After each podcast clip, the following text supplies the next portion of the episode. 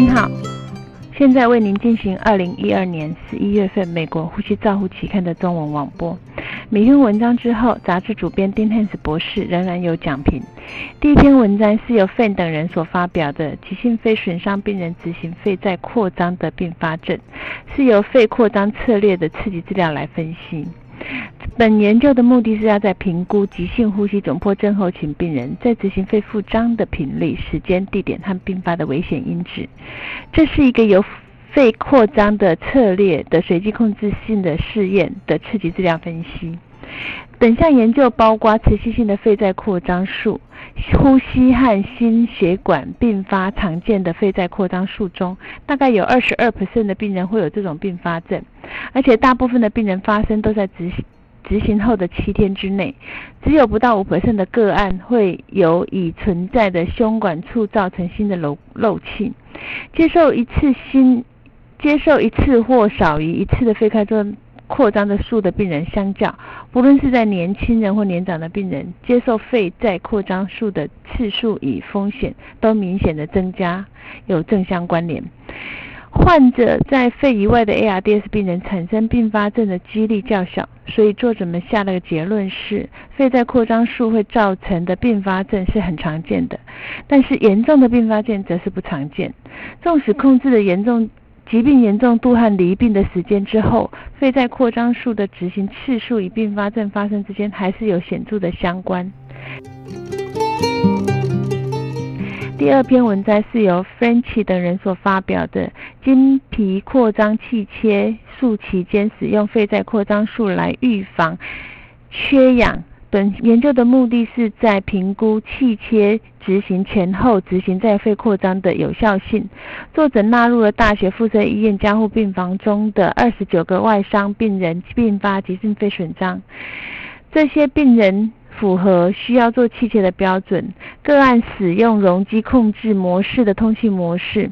潮气容积设定的六 cmH2O 每公斤，和氧气浓度设定在一百 percent。个案随机分配在两个族群当中，肺在扩张组和非在扩张组。肺的再扩张组的执行方法是以四十 cmH2O 的持续正道压力来维持四十秒，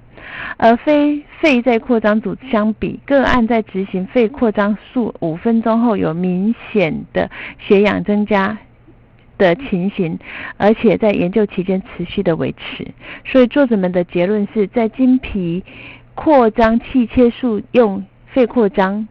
术。是可以有效的避免经皮扩张气切伴随着低血氧的情形。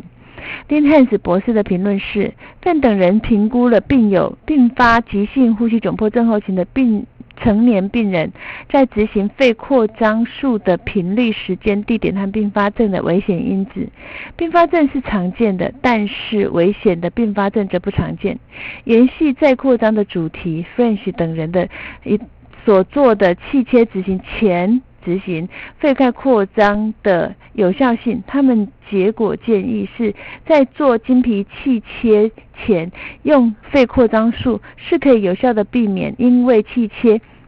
伴随的低血氧，就如同那 Emenka。在他的评论中指出，有关于肺在扩张术在使用呼吸器病人所扮演的角色，我们还有许多需要学习的。有鉴于此，对 ARDS 的帮帮忙并不是非常的清楚，以及重复使用可能导致的并发症，常规的使用肺在扩张术并不合理。然而，这样子造成肺泡重新塌陷，它的确是有一些角色。第三篇文章是由 Turner 等人所发表的，is isoflurane 治疗致命性的支气管痉挛，在某一家医学中心的十五年经验。本研究的假设是，isoflurane 对于致命性的支气管痉挛的儿童而言，他们对传统的疗法没有效的时候，它是一种安全而且可以改善气体交换的药物。这是一个回溯性的分析，他们纳入了1993年到2007年在四年级小儿科的加护病房，针对这种致命性支气管痉挛的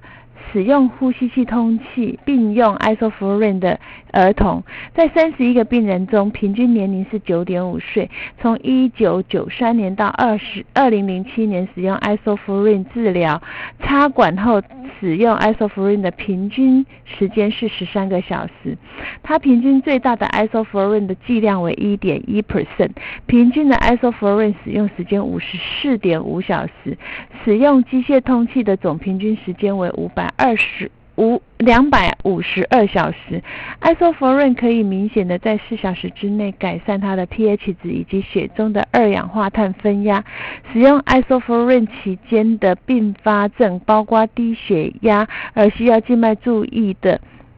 是。七十七 percent，心律不整有十 percent，神经学的副作用有十 percent，三 percent 的病人有气胸。因此，作者们的结论是，isoflurane 在使用这些机械通气并发致命支气管痉挛的病人中，可能在四小时内改善 pH 以及血中的二氧化碳分压。而这些病人中，大部分都有低血氧的情形，但是与他其他的药物相比，并发症则相对的偏低。isoflurane 可以当作是病人出现致命性支气管痉挛而难以常归治疗时的一项有效的治疗。然而，这种 isoflurane 对于整体的影响并不是非常的明确，下需要再进一步的讨论的必要。丁汉斯博士的评论是：发挥麻醉。药在一些医学中心被用来治疗严重的支气管痉挛。Turner 等人用回顾性分析某医学中心使用 isof isoflurane 的经验，他们提出的结论认为，isoflurane 病人是用在病人出现致命性的支气管痉挛的时候的常规治疗。那对于那些难以治疗的支气管痉挛是一个有效的治疗。本项研究的限制是，因为它是一个回顾性的设计，缺乏控制组。就如同 Wash 跟 Green 等人所说的，在这项治疗最佳的时间准备好，仍需要上多很多学习的地方。第四篇文章是由 Bostic 等人所发表的，在高频震荡呼吸器期间的吸气端二氧化碳引入在机器。测试和猪肺模型中的特性的描述。本篇研究的目的是在测定如果可逆性的二氧化碳引入发生和它如何被高频振荡呼吸器参数所设定的改变。作者们将高频振荡呼吸器连接在气囊的气管内管和连接到一机器机械测试肺。当高频震荡呼吸器操作的时候，呼吸器管路的吸气端内侧测量出负压的变化，将二氧化碳冲入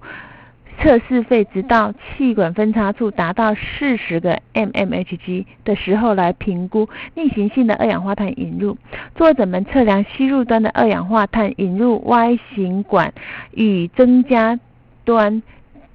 的距离。那高频震荡呼吸器设定和气囊漏气能够评估二氧化碳引入产生效果的变化。控制组则是则的试验则是在用传统的呼吸器，他们将试验肺得到的结果应用在大型大型的高碳血症的猪只上面做验验证。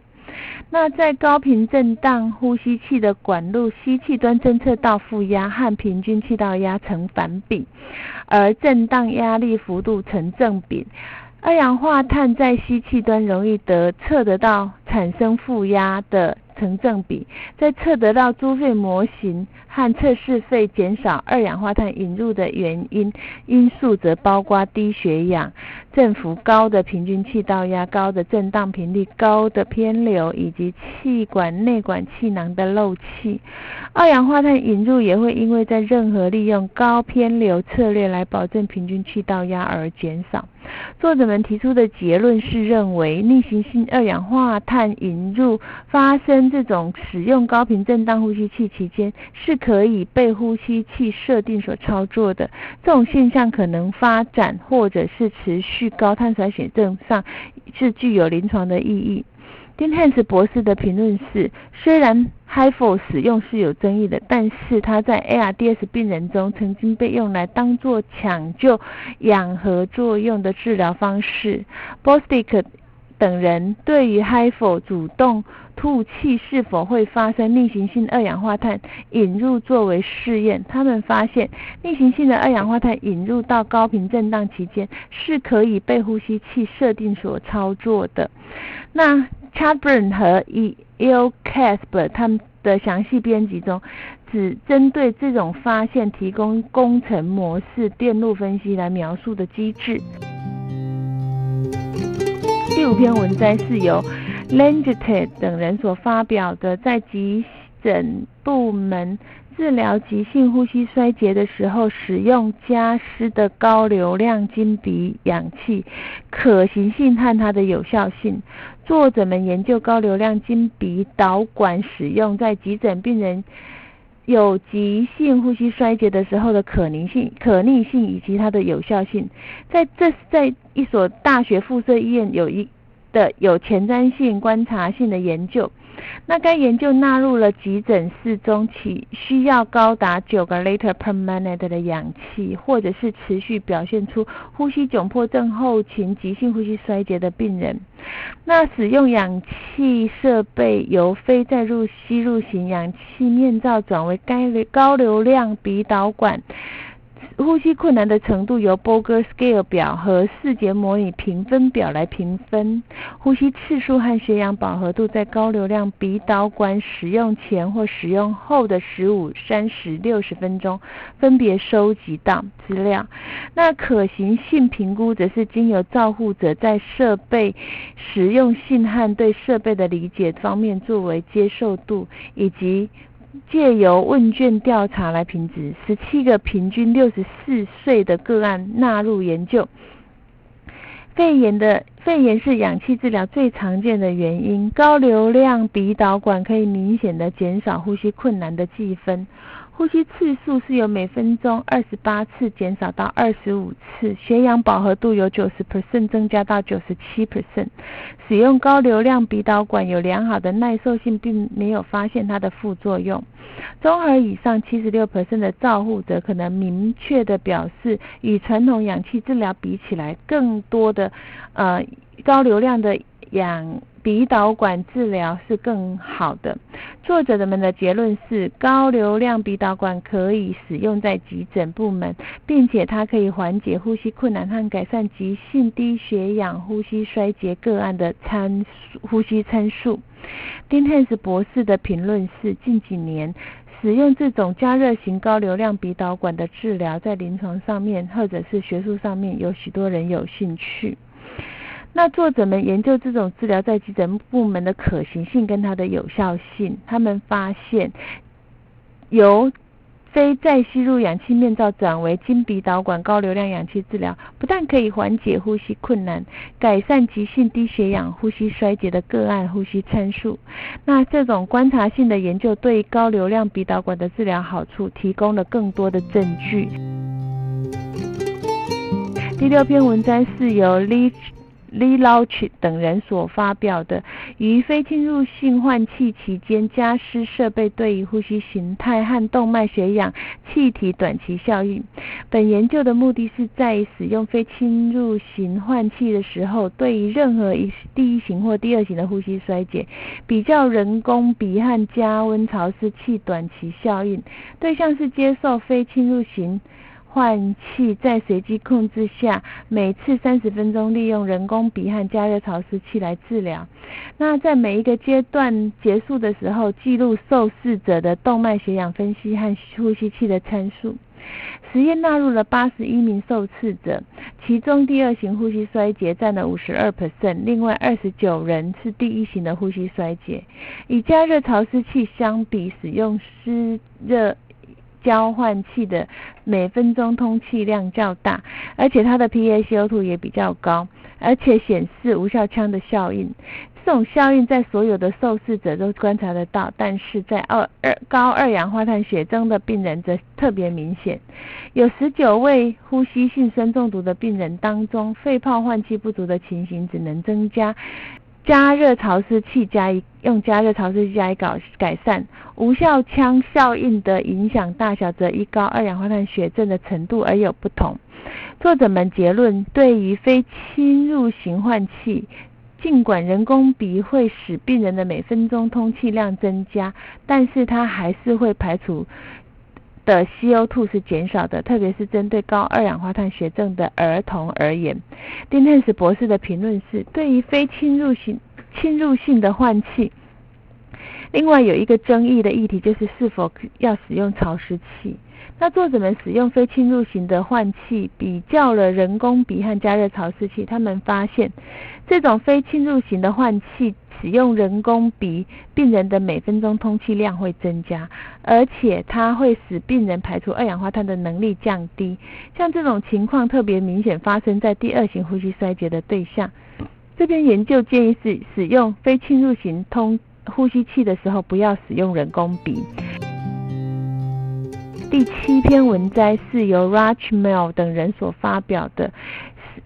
使用呼吸器的急性肺损伤病人中过高的氧气和肺部的效应。这些作者们寻求在机械通气中有急性肺损伤的病人。于过高的氧气铺路的评估下，并评估他的肺部的影响。从加护病房中确认有急性肺损伤的病人，其中有电子病历前瞻性的筛选。他们去辨识接受病人，呃，接受侵入性机械通气大于四十八小时。的病人，作者们经由电子病历，在最初四十八小时中，每隔十五分钟收集到的 FiO2 和相对的 SpO2，以及对于呼吸器的设定，过多的吸入氧气浓度的定义，以及吸入氧气浓度大于五十 percent，而且血氧饱和度大于九十二 percent，它长时间暴露的呃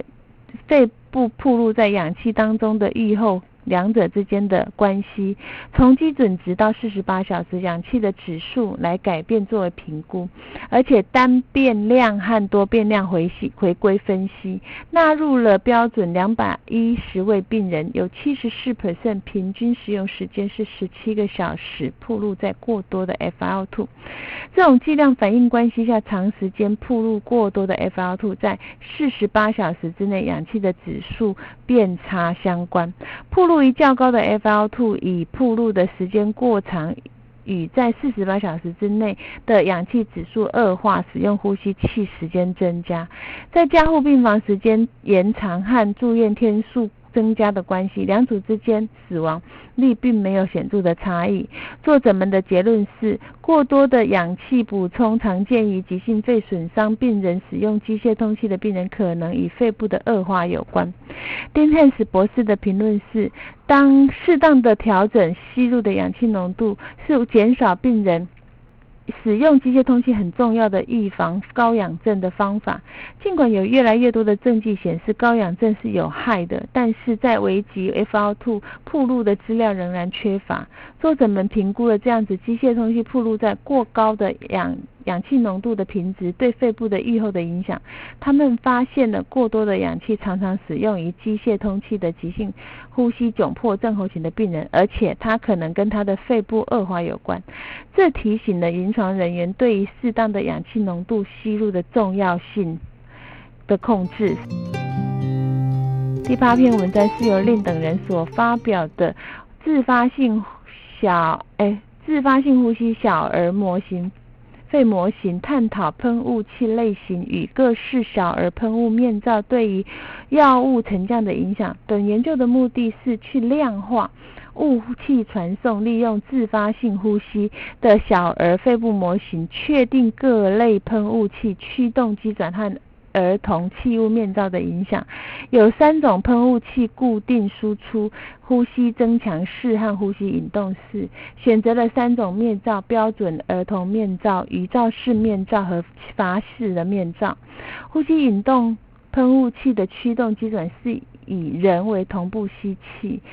呼吸驱动和持续喷雾的测试，在喷雾器的成效上面是由测量质量中位数气动粒子 （mmAd） 和分析药物沉降在较远的气管吸入量，在脸上、在面罩上、在喷雾器内的残留量以及喷雾的时间来决定。以光谱分析法。来分析 s u b u t a m o 的沉降量，每一种喷雾器所产生的 mmAd 是相似的。那呼吸引动喷雾器比持续使用喷雾器差喷雾器所产生低的吸入量和较长的时间，所以呼吸同步所产生的雾气，不管是由呼吸器引动或人为引动，比持续喷雾器所产生的吸入量低了十到二十。倍。那 Aero Eclipse 和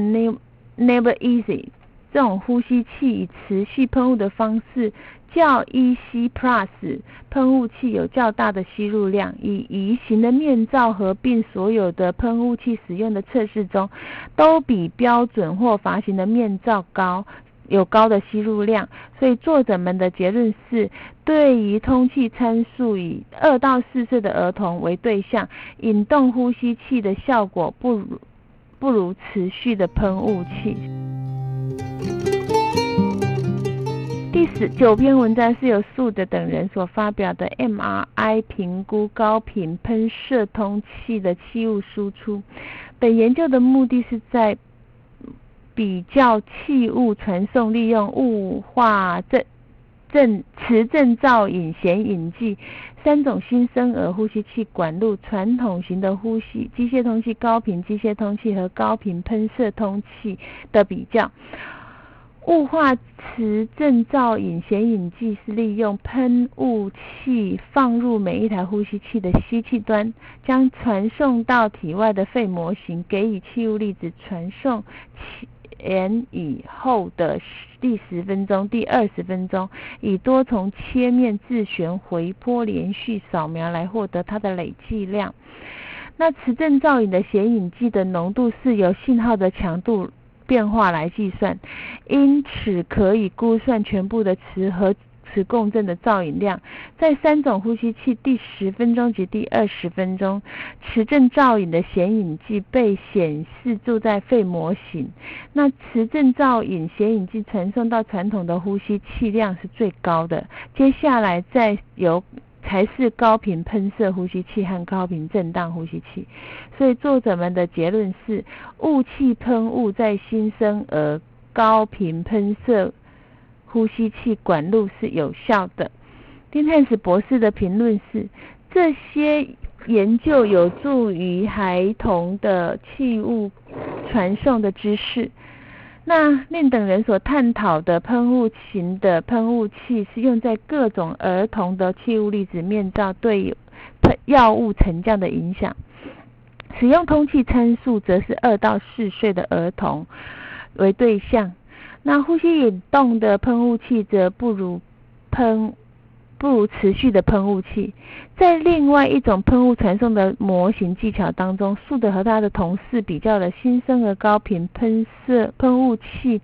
的传送。他们利用核磁共振创造一个又经济实惠的肺部影像，进行喷射。呼吸器中的气雾沉降居传统和高频震荡之间。那这种如同这种利用肺模型的研究，这些仍需要比较多的临床研究的证据。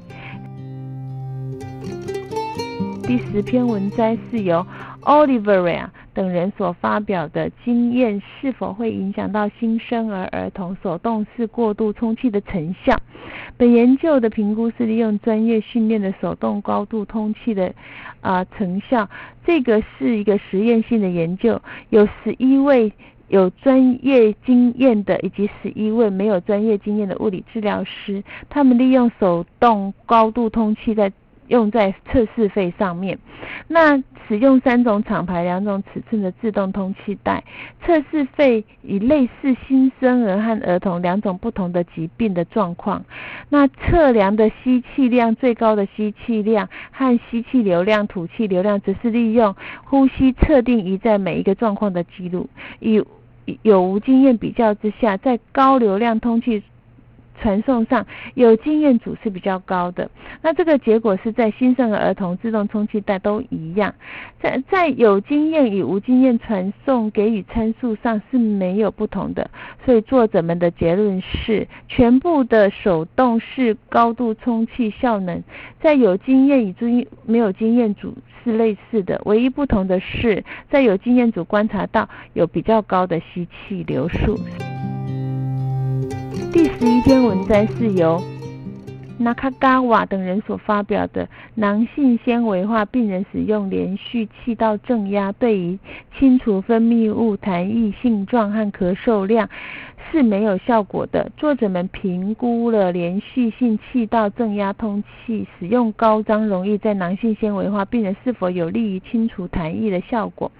作者们研究了囊性纤维化病人单独使用连续性气道正压和使用高张溶液后连续性气道正压对于痰液性状以及咳嗽量的效果。那本交叉研究是以十五个实验对象做随机取样的方式。介入方式：四十八小时间隔引导咳嗽连续性正道正气道正压，并用十个 CMH2O，用七 percent 的高张容易以及连续性气道正压，并用高张容易。那痰液的收集是在开始前介入后，那治疗的时间点之间，在血压、心跳。血氧并没有明显的变化，高张容易和连续性气道正压高张容易改善了五十 percent 的清除痰液的能力，那五十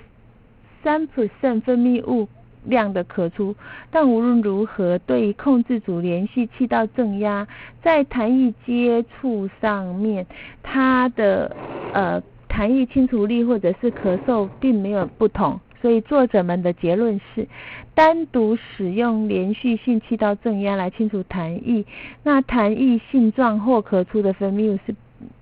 的量是没有效果的。那单独使用高张容易囊性纤维化也没有潜在性的效果。丁汉斯博士的评论是。手动高度通气对于成人呼吸道清除率的研究仍然呈现较大的差异，因此这种治疗存在仍存有争议。奥利维拉等人评评论是：经验是否会影响到新生儿儿童手动高度扩气的？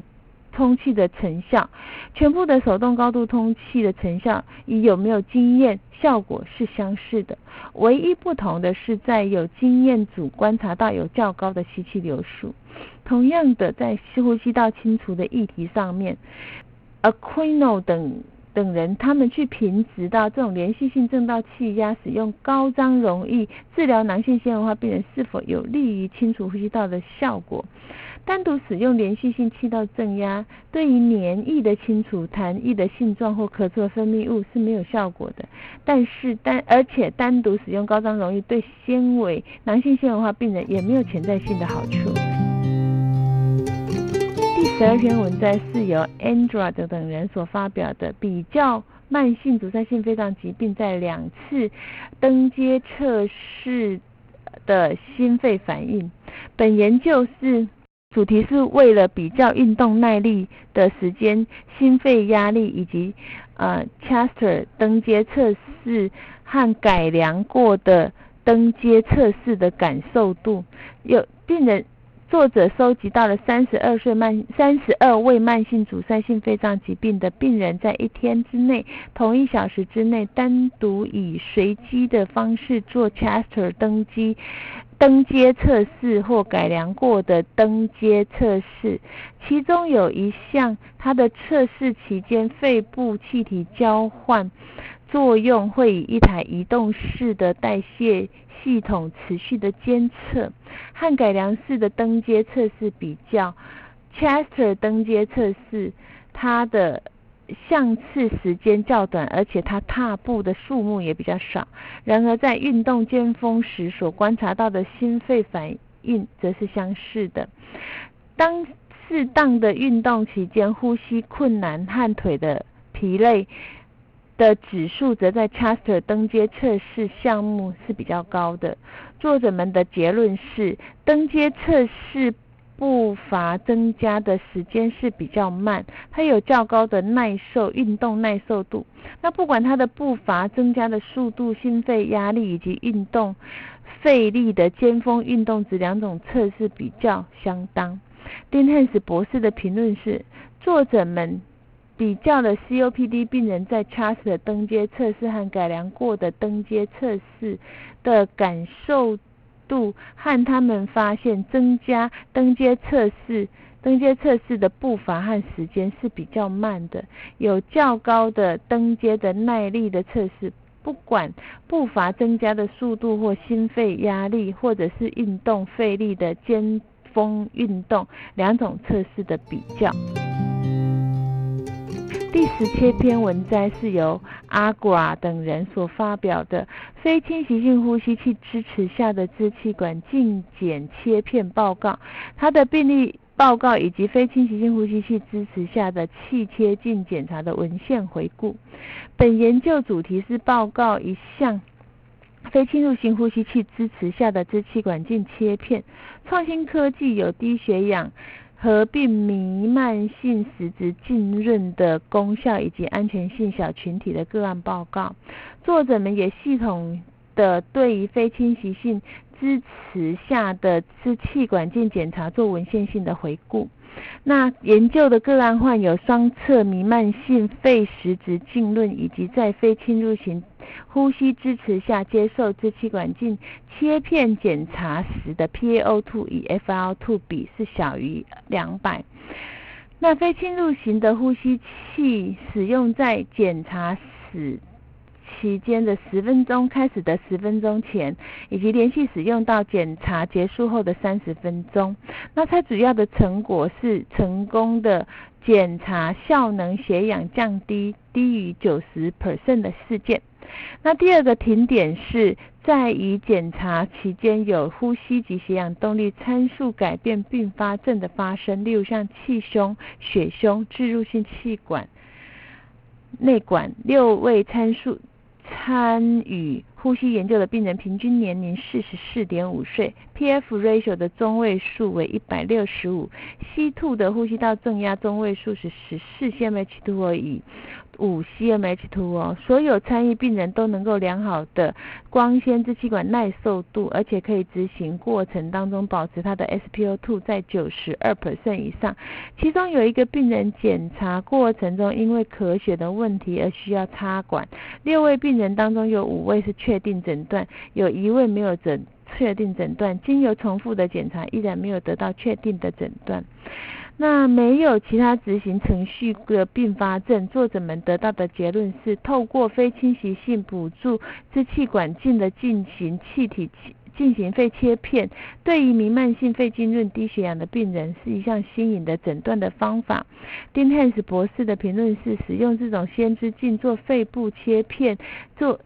检查那种弥漫性肺浸润的病人需要一个很重要的诊断工具，但是病人经历这种检查常常会产生低血氧性的呼吸衰竭发生。那作者们透过非侵蚀性的呼吸器来帮助这样子的一个切片进行，对弥漫性肺浸润的气低血氧病人而言是一项新颖的诊断方法。然而这种方法局限在 NIV 充分经验的医学中心，对于未来还需要更进一步的。研究才能够知道它的实用性。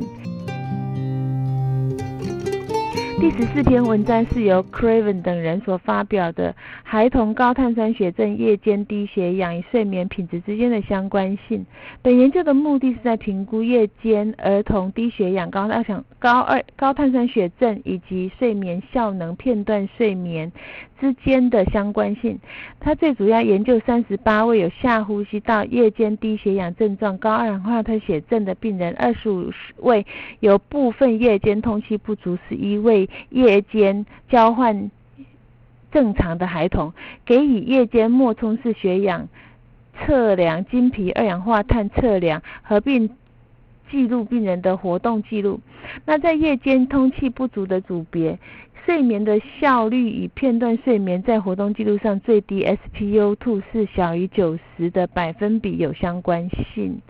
那睡眠的效率与片段睡眠与莫博助力标准偏差也有相关。为观察到睡眠的效率片段睡眠和经皮二氧化碳值之间的相关，睡眠的效率片段的睡眠以及 SpO2 经 PaCO2 速率也有部分的通气不足组别之间没有相关。睡眠的效率片段睡眠夜间 SpO2 经皮的 PCO2 与夜间通气不足的组别都有正相关且没有相关性。作者们得到的结论是夜间通气不足、夜间低血氧症，但是没有高二氧化碳的孩子，在活动记录上睡眠片段及与他的睡眠的效率是有相关的。丁汉斯博士的评论是：这个研究最主要是要评估孩童夜间低血氧、高氧二氧化碳血症跟他的睡眠效率、睡眠片段之间是否有相关性。他们发现，夜间通气不足或者是夜间血氧偏低的，或者是高二氧化碳血症的病人，在活动记录上，睡眠效率以及片段睡眠两者是有相关的。第十五篇文章是由 Bendon 等人所发表的动静脉穿刺的时候，动静脉草样重天时间和平均气道压人体之间的相关性。那这这个主题最主要是确认采样的重天时间是可以在不同的血压下是进行的病人采样的准确指标。当动脉穿刺前，病人呃作者们测量他的血压。动脉和静脉穿刺的时候，他们测量采样血管获得到血液的足够量。研究对象是三十八人，其中二十二人为成年人，做动脉穿刺取得动脉血。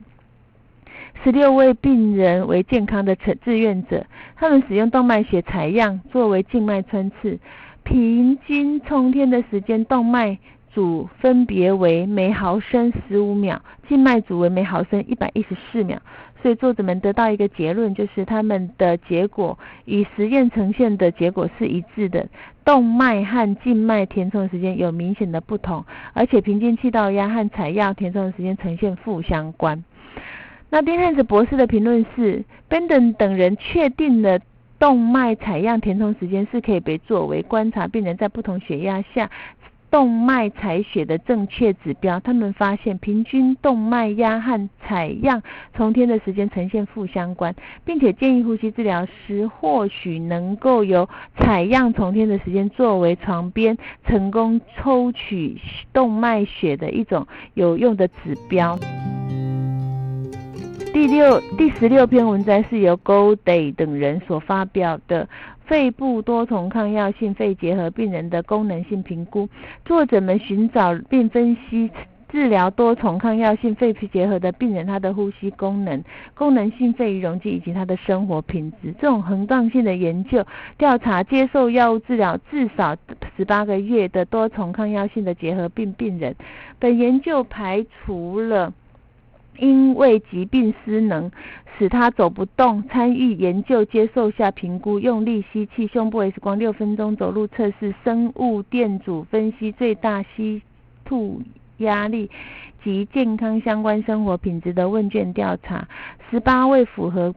标准的病人参加这项研究，七十八位 percent 被研究者。在肺功能评估上面，项目有不正常的形态。那所有的被研究的病人营养状态都在正常范围内，但是他们最大吸气压力都明显的偏低。能够走完六分钟走路测试病人少于预期的七十二 percent。所有的病人都被评估有残余的病灶，七十八 percent 回报他的生活品质变差。作者们做出的结论是，多重抗药性治愈的病人显现出他的。肺功能是有受损的，而且它的功能性的肺容积以及生活品质也变差。那建议部分病人可能需要肺复原治疗的介入。丁汉斯博士的评论是：结核镜依然是世界重要公认的公共健康的疾病。像这种残余性病灶导致生活功能以及生活品质的损害。高迪等人发现，治愈多重抗药性结核的病人显现出受损呼吸功能以及功能性肺余量，生活品质也变差。本页发表了经皮监测二氧化碳氧气的临床操作指引。个案报告是。发表一个无法解释的低血氧以及呼吸衰竭，需要非气息系通入通气的产妇使用 dexamethasone dexamethetomidine 的作为镇静剂，他们的教学案例是急性呼吸窘迫正长期使用体外呼吸支持继发性坏死性纵隔腔的治疗，由梅浆菌感染引起的支气管炎的成人气喘，以及一位三十一岁患有慢性骨髓性白血病显示 SpO2 和 SaO2 之间的不不正常的差异。以上是由二零一二年十一月份《呼吸照护期刊》的中文网播，由刘刘金荣呼吸治疗师负责播音。感谢倪子晴、吴志颖和雨涵呼吸治疗师的协助翻译，彭义豪呼吸治疗师的修稿，朱嘉诚呼吸治疗师的审稿。如果您想进一步的原了解原文的内容及过去的议题，请上美国呼吸照护期刊网站 www.rcjournal.com。你也可以借由网络订阅，自动收到未来的网络播音议题。谢谢您的参与，再见。